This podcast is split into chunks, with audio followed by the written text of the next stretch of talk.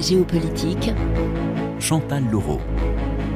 Bonjour, bienvenue dans Géopolitique, enregistré à Abu Dhabi où s'est achevé le week-end dernier la 15e édition de la World Policy Conference, l'occasion pour euh, chercheurs politiques, économistes, intellectuels d'échanger sur la situation internationale et les grands enjeux géopolitiques. Alors pour cette seconde édition en marge de ce forum, nous avons choisi de nous pencher sur le Sahel et l'Afrique de l'Ouest où l'année 2022 a été agitée entre les coups d'État à répétition, le départ de la force Barkhane du Mali, la montée du sentiment anti-français, la poussée du terrorisme djihadiste vers les États du Golfe de Guinée, Bénin, Togo, Ghana, Côte d'Ivoire. Alors comment lutter efficacement contre l'expansionnisme des groupes armés djihadistes? Que traduit l'accaparement du pouvoir par les militaires au Mali, au Burkina Faso, en Guinée ou encore au Tchad? Peut-on parler de volonté d'émancipation par rapport euh, à l'Occident et à la France, ancienne puissance coloniale? Quel modèle de développement les Africains souhaitent-ils? On en débat avec nos invités. Cher Tidiane Gadio, bonjour. Bonjour. Vous êtes président de l'Institut panafricain de stratégie, paix, sécurité, gouvernance et ancien ministre des Affaires étrangères du Sénégal. Alain Antil, bonjour. Bonjour. Vous êtes euh, directeur du Centre-Afrique subsaharienne de l'IFRI, l'Institut français de relations internationales. Et Jean-Michel Severino, bonjour. Bonjour. Vous êtes président d'investisseurs et partenaires, ancien directeur général de l'Agence française du développement et directeur de recherche à la FERDI, la Fondation pour les études et la recherche sur le développement international. Alors d'abord, euh, à l'aune de ce qui s'est passé cette année, êtes-vous euh, inquiet pour la stabilité de la région, cher Tidiane Gadio? Oui, parce que la région est complètement déstabilisée, en vérité. Euh, ça m'étonne d'ailleurs parfois dans le langage des, analystes ou des hommes politiques ou femmes politiques quand les gens parlent de menaces, menaces terroristes, etc. Je pense qu'on a dépassé ce stade depuis longtemps. Euh, le terrorisme a non seulement pris pied dans notre, euh, dans notre zone, le Sahel, mais dans toute la région de l'Afrique de l'Ouest. Et plus grave, partie de la crise de l'Algérie, on est maintenant rendu au Mozambique, euh, en RDC, dans l'est de la RDC. On était déjà au Kenya. Avec les Shebab, on est en Somalie. On est au Nigeria, la première puissance du continent. On est au Cameroun, au Tchad, autour du bassin du lac Tchad, disons. On est un peu partout maintenant et on avait prédit que ces gens vont progresser, vont chercher une euh, façade maritime. Ils sont déjà au Bénin et au Togo. Je ne sais pas qu'est-ce qu'il faut de plus pour que les Africains mesurent la gravité de la situation et ne parlent plus de tentatives de déstabilisation ou parlent plus de menaces. On a dépassé ce stade. On est dans le stade où les Africains et leurs amis et leurs partenaires doivent apporter des réponses, non plus au stade de l'analyse de est-ce qu'ils ont déstabilisé. C'est fini ça. Ils se sont incrustés dans le dispositif. Et avant eux, les entrepreneurs de l'économie criminelle étaient déjà en place. Et aujourd'hui, il y a une alliance objective entre ces deux phénomènes. Et l'Afrique est en train de payer un prix très lourd. Vous partagez, euh, Alain Antil, euh, le pessimisme ou le réalisme de cher Tidiane Gadio. Et est-ce que le départ de Barkhane du Mali, poussé dehors par la junte au pouvoir euh, à Bamako, a clairement profité au groupe djihadiste armé? Oui, clairement, parce que euh, Barkhane s'est retiré, donc il n'y a plus la couverture aérienne française euh, qui, empêchait les, euh, les groupes euh, salafistes djihadistes de se concentrer avant les attaques. C'était ça le, grand apport, notamment de, Barkhane, c'était d'éviter qu'il y ait des grosses concentrations de, de, combattants avant une attaque, parce qu'évidemment, qui dit grosse concentration dit une visibilité et dit une capacité à intervenir de manière aérienne. Euh, le retrait de la France euh, a, affaibli le dispositif sécuritaire à l'évidence. Jean-Michel Severino, l'intervention militaire française au Sahel, euh, territoire de 3 millions de kilomètres carrés, je crois, désertique, hostile, était vouée à l'échec dès le départ, en janvier 2013, ou est-ce que vous trouvez que le mot échec n'est pas le bon? Non, je, effectivement, je trouve que le mot échec n'est pas le bon, mais c'est euh, de toute façon euh, impossible de nier euh, que le fait que la, la, fin de cette opération au Mali, de Barkhane, est un échec en tant que tel. Le ce retrait, cette, cette relation avec le Mali. Mais Et que la situation a, eu... a, quand même empiré pendant neuf ans. Oui, oui, et il y a eu des défaites, il y a eu beaucoup de victoires tactiques hein, qu'il ne faut pas oublier, qui ont été importantes. Et Alain Antil a euh, bien mentionné le rôle essentiel qu'a eu cette, c'est l'opération Barkhane pendant toutes ces années. Mais le problème, c'est de, je crois, de focaliser trop l'attention sur la seule dimension militaire alors que les problèmes que rencontre le Sahel et, l'expansion djihadiste s'articulent à partir de phénomènes sociologiques, économiques, de, sur très longue période. Et, il n'y aura pas de solution euh, aux problèmes sahéliens sans une résolution de ces problèmes de fond. On va y revenir, hein, mais on reste pour l'instant euh, sur les militaires. Est-ce que c'est l'aggravation de la situation euh, sécuritaire qui explique la montée du sentiment anti-français qui a débuté au Mali avant de gagner aujourd'hui le Burkina Faso, cher Titane Gadio? Ou est-ce que c'est plus compliqué que ça? Je crois que c'est plus compliqué que ça, effectivement. Vous me de la perche en le disant d'ailleurs. Vous avez utilisé un moment euh, le mot pessimisme du point de vue de mon analyse. Vous l'avez ensuite euh, redéfini comme du réalisme. Parce que hier, dans le débat qu'on a eu ici, au World Policy Conference sur l'Afrique, j'ai écouté avec beaucoup de tristesse certains participants essayer, tenter de m'expliquer que dire la vérité sur la situation de l'Afrique, c'est du pessimisme. Donc ils en sont encore à faire le tour des conférences internationales, à donner de bonnes nouvelles de l'Afrique, à montrer que relativement l'Afrique avance, tout va bien.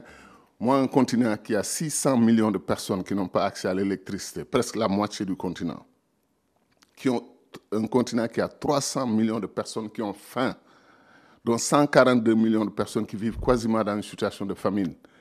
Aller dans les conférences internationales pour montrer que l'Afrique actuellement est en train de faire d'immenses progrès, je pense que ce n'est pas très équilibré comme démarche. Alors, après, finalement, on a des gens comme moi qui mettent l'accent sur les difficultés, sur les problèmes, et on a des gens qui mettent l'accent sur, entre guillemets, les bonnes nouvelles, comme ce qu'organisait le Premier ministre Alain Juppé à Bordeaux, les bonnes nouvelles d'Afrique. C'est bien tout ça. Euh, maintenant, dire que le, mot sentiment, la formule sentiment anti-français nous pose problème. En tout cas, certains d'entre nous. Pourquoi?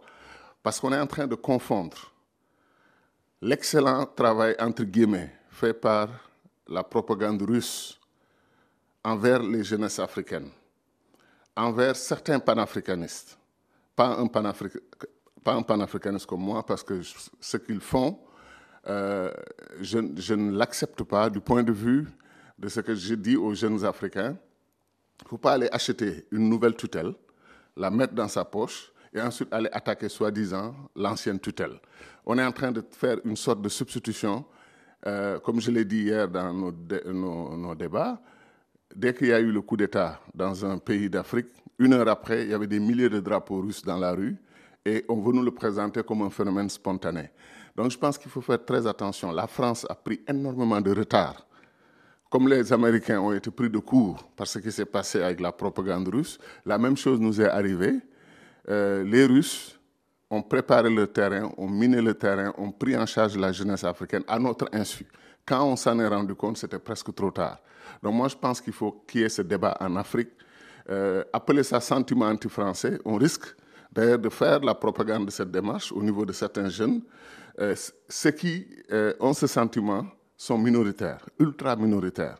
Je pense qu'il faut absolument que les panafricanistes se ressaisissent ce n'est pas à la France seule de mener ce combat, c'est à nous aussi de mener le combat, que la vraie souveraineté, la vraie indépendance, la refondation des relations avec la France, avec l'Occident, avec la Chine, l'Inde, la Russie, la Turquie, etc., cette refondation, c'est nous qui devons la mener et la mener dans des termes nouveaux et non plus nous cacher derrière l'histoire de anti-France, anti-tel, anti-tel. Il faut être pour quelque chose. Nous sommes pour l'Afrique. Il faut parler de cela. Je reste encore sur le militaire. En février 2014, cinq pays de la bande sahélo-saharienne, le Burkina Faso, le Mali, la Mauritanie, le Niger et le Tchad se sont regroupés au sein du G5 Sahel pour conduire la lutte antiterroriste dans la région. Alain Antil, est-ce qu'on peut parler d'échec aussi euh, par rapport à l'action du G5 Sahel? Pourquoi ça n'a pas fonctionné?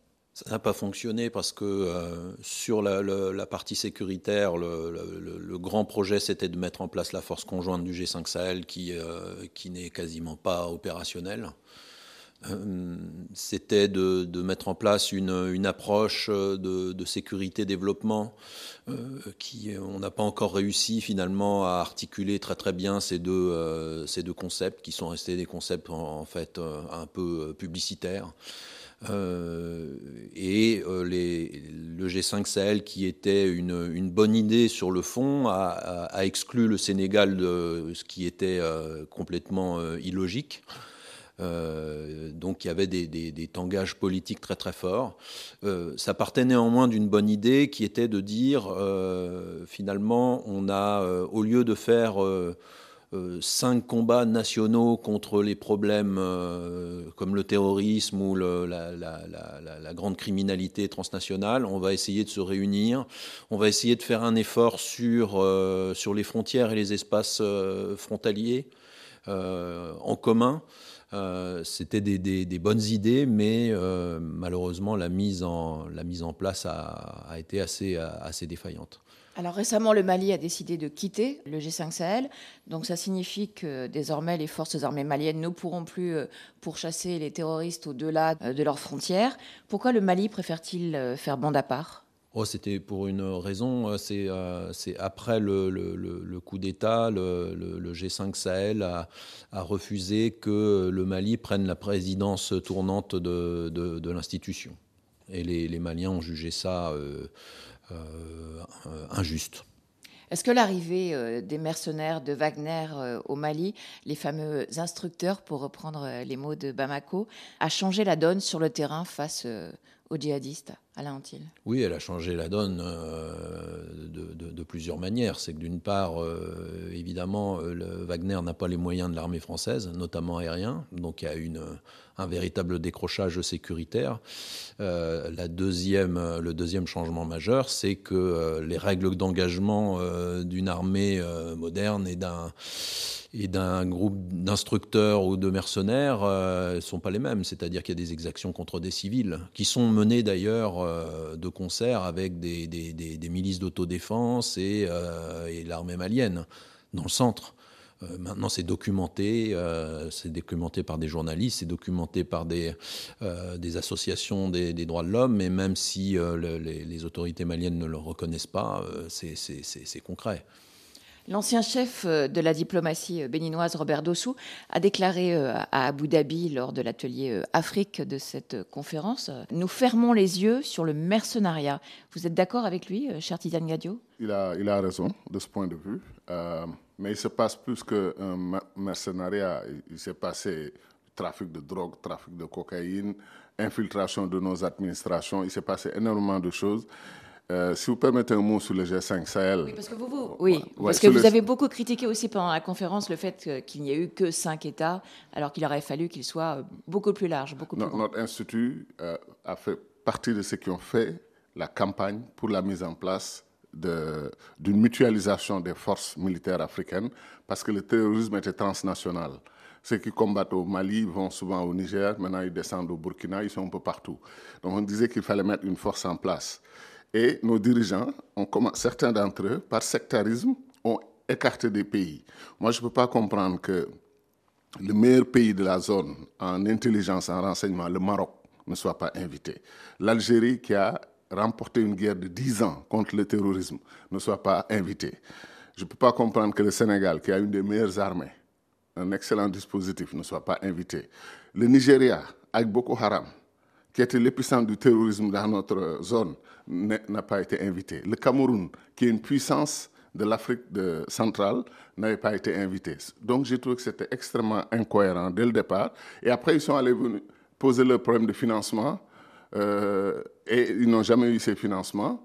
Donc, ils étaient paralysés. Et par la suite, maintenant, des questions politiques, des divergences entre pays ont définitivement presque mis fin au G5. C'est bien si ça permet de refonder la démarche. Et la CDAO maintenant nous propose une force régionale. Voilà, j'allais y venir. Donc euh, début décembre, la CDAO a décidé de créer une force euh, régionale qui euh, viendra lutter non seulement contre le djihadisme, mais aussi contre les coups d'État. Alors vous dites c'est bien, on avance, ou est-ce que vous dites c'est une structure de plus, puisque pendant cette conférence encore, le général Francis Béanzin, lui-même ex-commissaire aux affaires politiques, paix et sécurité de la CDAO, a expliqué qu'une vingtaine de stratégies antiterroristes étaient en cours au Sahel sans aucune coordination. Donc, est-ce que ce n'est pas encore une organisation de plus qui s'ajoute et qui sera peut-être pas très efficace? Non, en vérité, euh, nous, on s'est toujours plaint que la CDAO ait décidé à un moment que la question du terrorisme du Sahel, c'était une question à part. Ce n'était pas une question concernée fondamentalement la CDAO. La CDAO avait fait à l'époque, je l'avais dit, 42 rencontres, réunions, sommets pour parler du Mali au lieu d'aller directement intervenir aider le Mali, qui était un pays membre de la CDAO. Donc on a eu cette sorte d'incohérence organisationnelle. Maintenant que la CDAO, euh, et, je pense qu'il devrait inviter le Tchad, inviter le Cameroun, qu'on soit tous ensemble pour créer une force régionale. C'est la meilleure décision, la meilleure annonce plutôt, qui vient d'être faite. On verra ce que ça va donner, mais dans les faits, ce qui m'a gêné moi, c'est que euh, très tôt, dès qu'ils ont annoncé cette, euh, cette décision, ils ont mis tout de suite des, émis des réserves eux-mêmes en disant que ce n'est pas une force permanente, c'est une force temporaire. Ensuite, en rajoutant un agenda très discutable, la question des coups d'État. Quand une armée d'un pays euh, fait un coup d'État et qu'on on a tous le droit de mettre la pression sur ce pays, sur cette armée, mais comment on va descendre une force régionale pour aller rétablir le pouvoir sans faire la guerre à ce pays-là. Je pense que la réflexion pose problème. Peut-être que c'était pour faire passer la pilule d'une force régionale qu'on a rajouté l'histoire des coups d'État. Mais les coups d'État, c'est encore une autre discussion. C'est beaucoup plus profond que ce que pensent certains de nos dirigeants. Vous partagez euh, le point de vue de Chartitane Gadio, Jean-Michel Severino? Je, crois, je crois que c'est indispensable que la CDAO euh, s'implique et, euh, comme le ministre le disait, je crois, sur le cœur du sujet qui est la, gestion de, crise, en particulier parce qu'il y a un phénomène qu'on n'a pas encore évoqué ici et qui est la descente des activités terroristes vers le sud. Euh, et aujourd'hui, l'implication de fait euh, obligatoire euh, de la Côte d'Ivoire, du Ghana, du Bénin, du Togo, pour ne parler que de ces quatre, pays. Ces, quatre pays partagent le fait d'avoir des problèmes de développement très particuliers dans le nord de leur pays, qui du coup font également font partie de ce lit je ne dirais pas forcément au, terrorisme en tant que tel, mais aux revendications sociales qui vont s'articuler euh, au, djihadisme et à toutes sortes d'ailleurs d'autres influences et qui sont aussi des terreaux pour l'expansion de la criminalité. Et ils sont euh, du fait aussi de la, du, tissu extrêmement faible de services publics, euh, de la pauvreté qui règne, un endroit où des activités terroristes concrètes, des attentats, des peuvent, peuvent se produire. Et on l'a vu très récemment, notamment en Côte d'Ivoire. Vous parliez des États côtiers. Euh, Alain Antil, euh, le président du Bénin, Patrice Talon, est lui aussi euh, confronté désormais à des incursions de groupes terroristes, des attaques de groupes terroristes dans le nord du pays. Il a demandé l'aide de Kigali pour l'aider à assurer la sécurité dans le nord. Il a raison de faire appel aux forces rwandaises. Elles ont vraiment une expertise dans ce domaine après être intervenues au Mozambique, dans la province de Cabo Delgado, contre le mouvement Ansar al-Sunna oui, je ne sais pas où les négociations en sont. Il faut, rester prudent parce que je ne sais pas si les Rwandais ont, déjà accepté, mais il y, a, deux précédents, effectivement, d'intervention de forces rwandaises à l'étranger le, Cabo Delgado, comme vous le, dites, et euh, évidemment la, Centrafrique. Euh, alors, est-ce que c'est une bonne ou une mauvaise mesure? Je ne sais pas, mais euh, en tout cas, ça je pense qu'aujourd'hui, pour les opinions publiques africaines, c'est de plus en plus dur de supporter des, interventions militaires, euh, disons, extra-continentales, surtout quand elles viennent euh, d'anciennes puissances coloniales. Euh, mais il ne faut pas se leurrer non plus sur le fait qu'il y a aussi de plus en plus de rejets des opérations militaires. y compris africaines, sur des territoires africains. Dernièrement, il y a eu une rencontre de l'initiative d'Accra. où on a annoncé plus ou moins que des, militaires allaient être déployés au Burkina Faso. Et au Burkina Faso, le lendemain, on a fait marche arrière en disant non, non, il n'y a pas, de, déploiement de, forces ouest-africaines sur le, sol du Burkina Faso. Euh, quel pays aurait composé ce, contingent qui serait parti au Burkina dans le, dans le détail, je ne sais pas, mais euh, en tout cas, ça aurait été des, soldats ouest-africains. Alain Antil, cher Tidiane Gadio, Jean-Michel Severino, on se quitte le temps d'un nouveau journal sur RFI. On se retrouve dans 10 minutes. Géopolitique.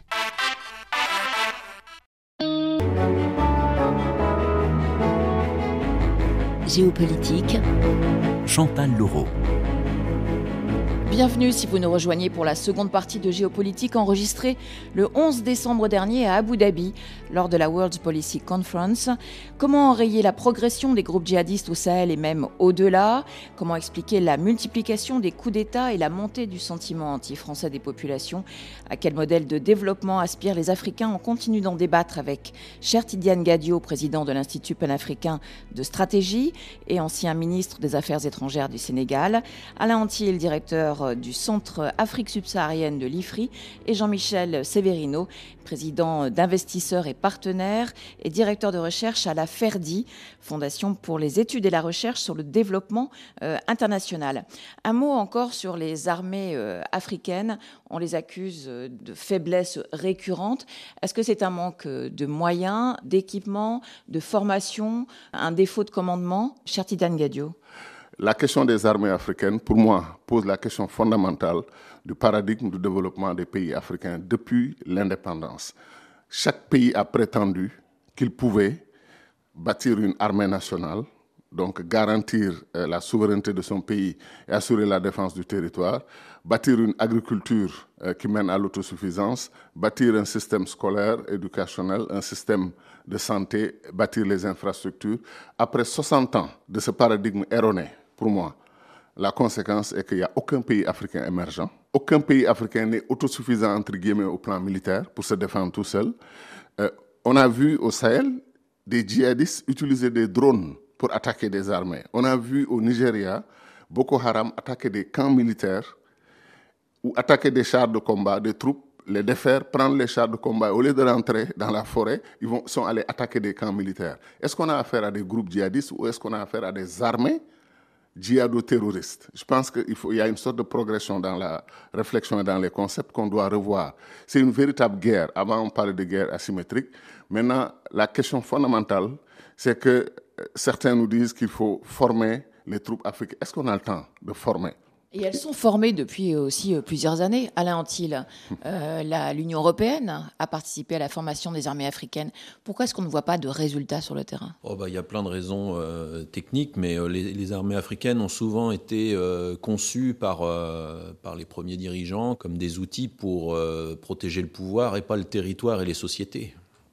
Donc c'est aussi ça le problème.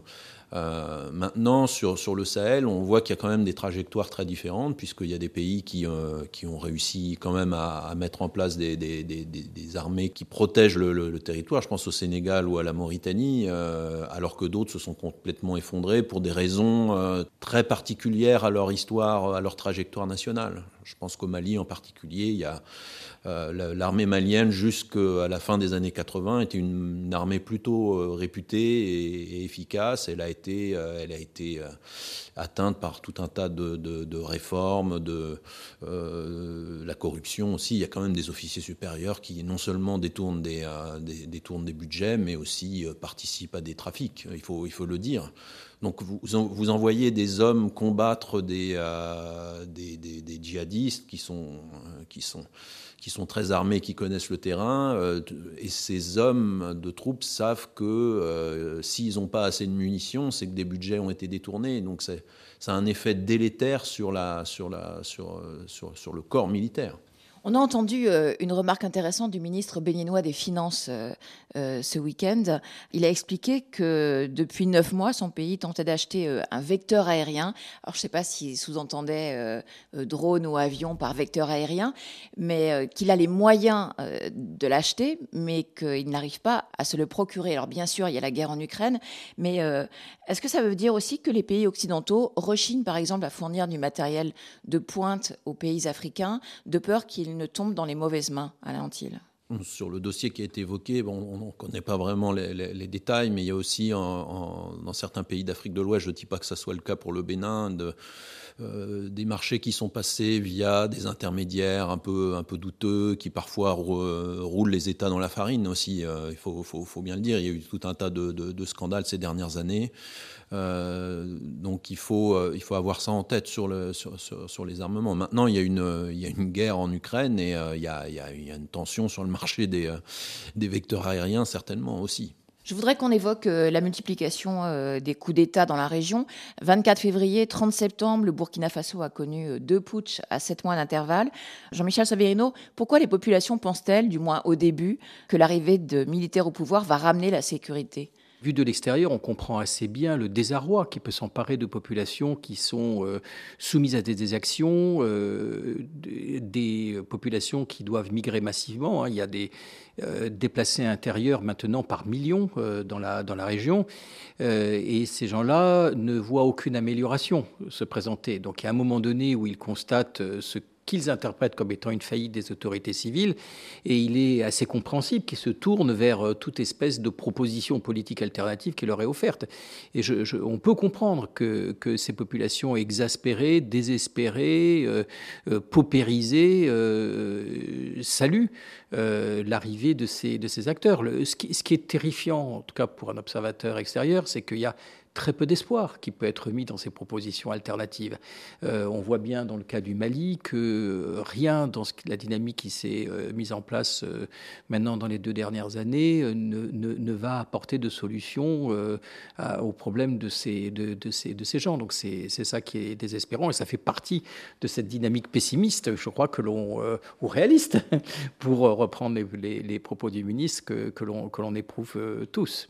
Et peut-être un petit mot sur la mobilisation. Les, pays africains de la région mobilisent des ressources de plus en plus considérables. Hein. Entre 5-6% de leur PIB aujourd'hui vont à l'effort de défense. Donc à leur euh, échelle, ce sont des proportions très considérables de la ressource fiscale nationale qui sont consacrées à ces ressources. Et la communauté internationale, dans ce sens-là, si jamais elle existe, elle est venue sur cette affaire sahélienne très tardivement et avec beaucoup de difficultés. Après l'opération Serval, la France a essayé de mobiliser euh, beaucoup de partenaires pour euh, apporter des contributions euh, à la sécurisation de la, région. Et il faut admettre que cet effort a été très difficile, a, été payé de retour au, compte-goutte, et que la mobilisation européenne en particulier ne peut se comparer en rien à ce à quoi nous avons assisté sur l'Ukraine. Chertidane Gadio, le pouvoir euh, militaire burkinabé a relancé le recrutement de VDP, euh, volontaires pour la défense de la patrie, euh, afin d'épauler les forces de sécurité.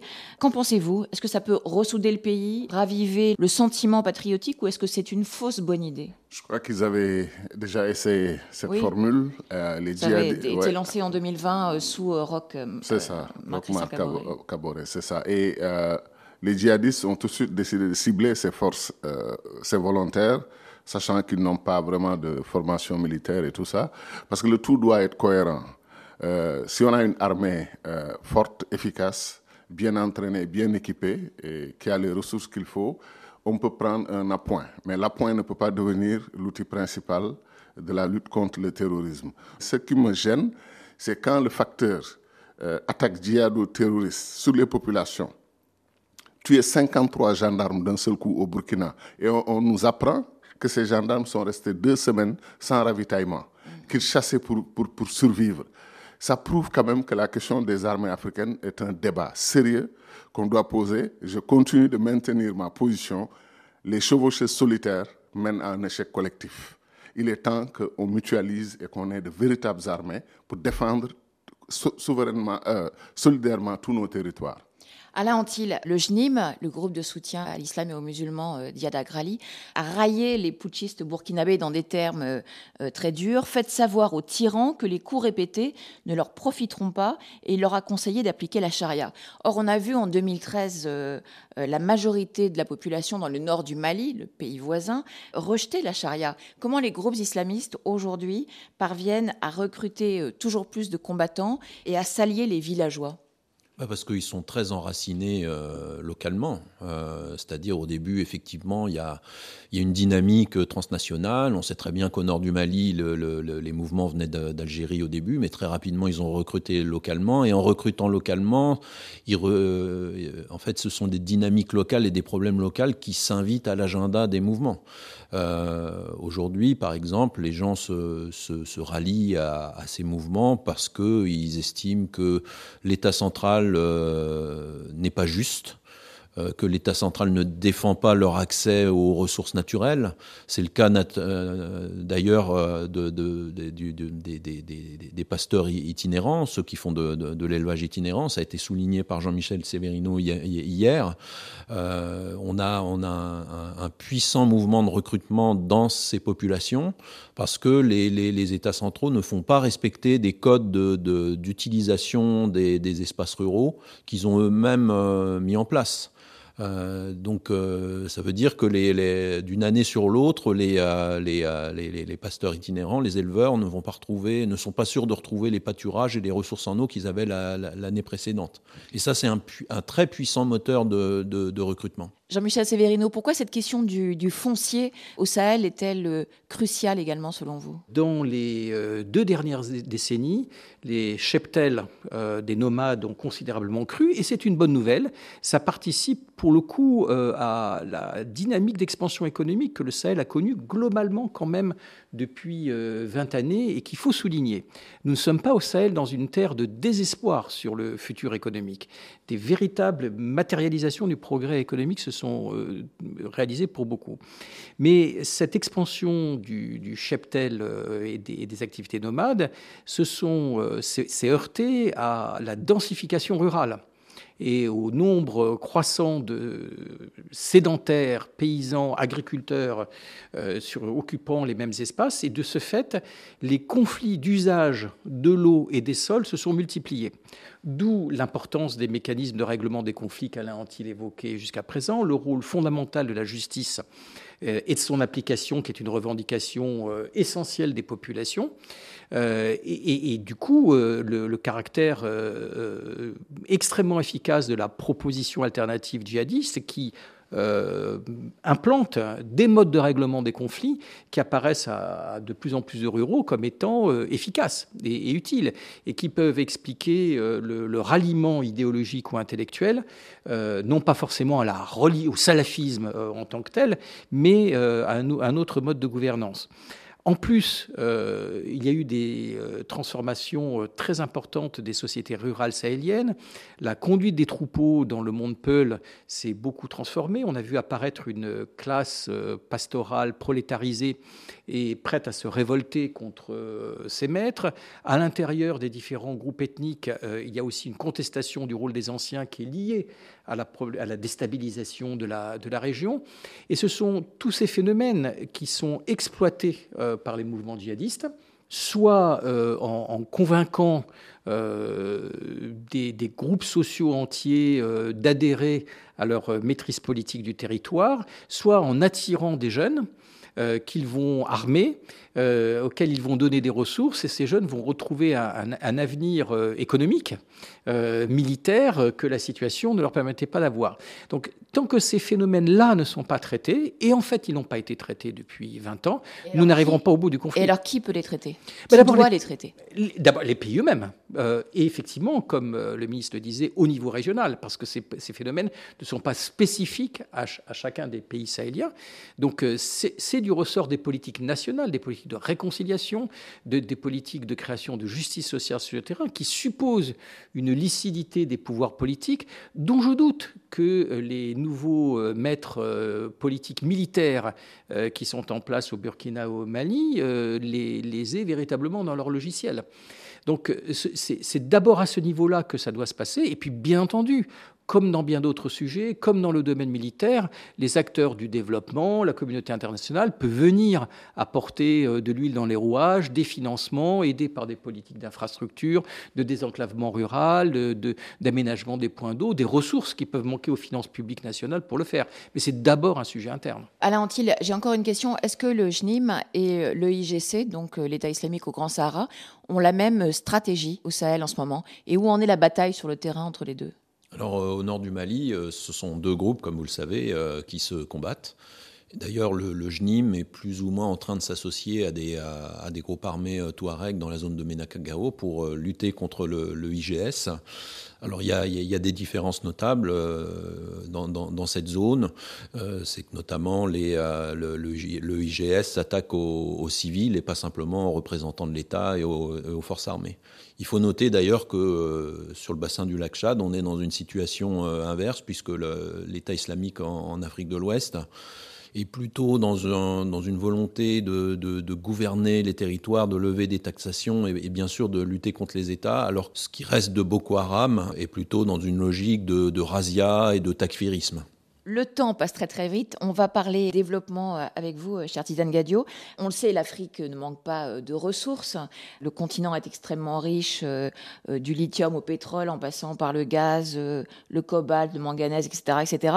Est-ce que la mise en place d'un nouveau modèle de développement passe par la redéfinition des liens avec les anciennes puissances coloniales? Tout à fait. Et si vous permettez juste une petite phrase sur la situation des, des, des Peuls, des pasteurs, moi-même je suis Peul.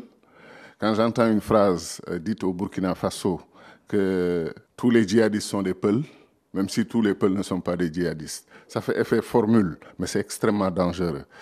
Euh, ce qui se passe au Nigeria, par exemple, les Kanouris sont très impliqués dans Boko Haram et dans certains groupes islamiques les Peuls du Nigeria ne sont pas forcément impliqués, au contraire, ils sont victimes. Donc, je pense qu'il faut faire attention, mes collègues ont absolument raison d'insister sur la grave crise du pastoralisme dans la zone du Sahel. Y a plusieurs facteurs. Et euh, j'ai découvert, un phénomène que je veux partager. Des amis Peuls euh, éleveurs sont venus me voir pour me dire qu'ils ont des milliers et des milliers de personnes dans les groupes WhatsApp. Alors, ce qui fait que quand il y a une mauvaise nouvelle, annoncé par quelqu'un, on m'a fait ceci, on m'a volé cela, etc. Mais on m'a pris sans, sans bœuf. Il y a une mobilisation générale de la communauté pour aller défendre cette personne ou l'aider à retrouver ses animaux et tout ça. Ils font une sorte de traçabilité par WhatsApp, c'est extraordinaire.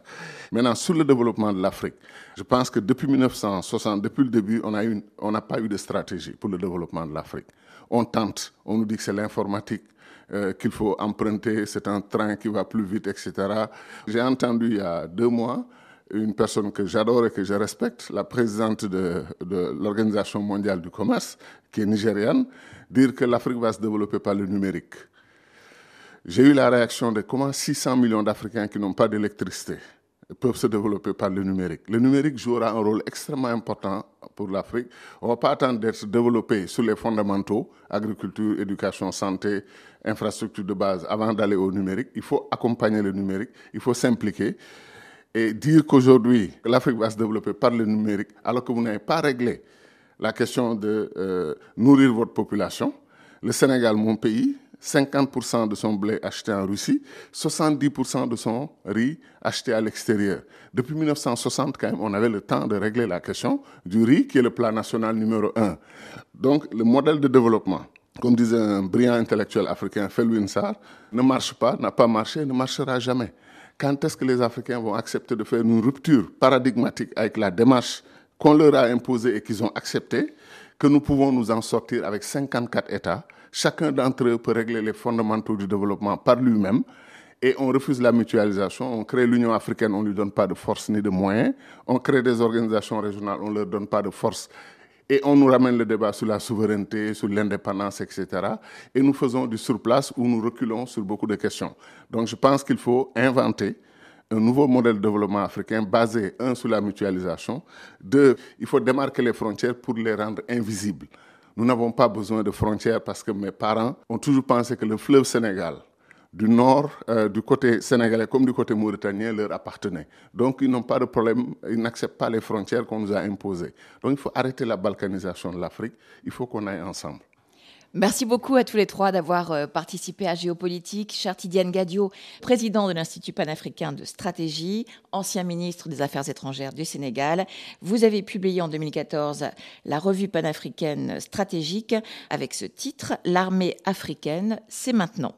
Alain Antil, directeur euh, du Centre Afrique subsaharienne de l'IFRI, dans la revue Politique étrangère, vous avez euh, coordonné un dossier sur l'État euh, au Sahel.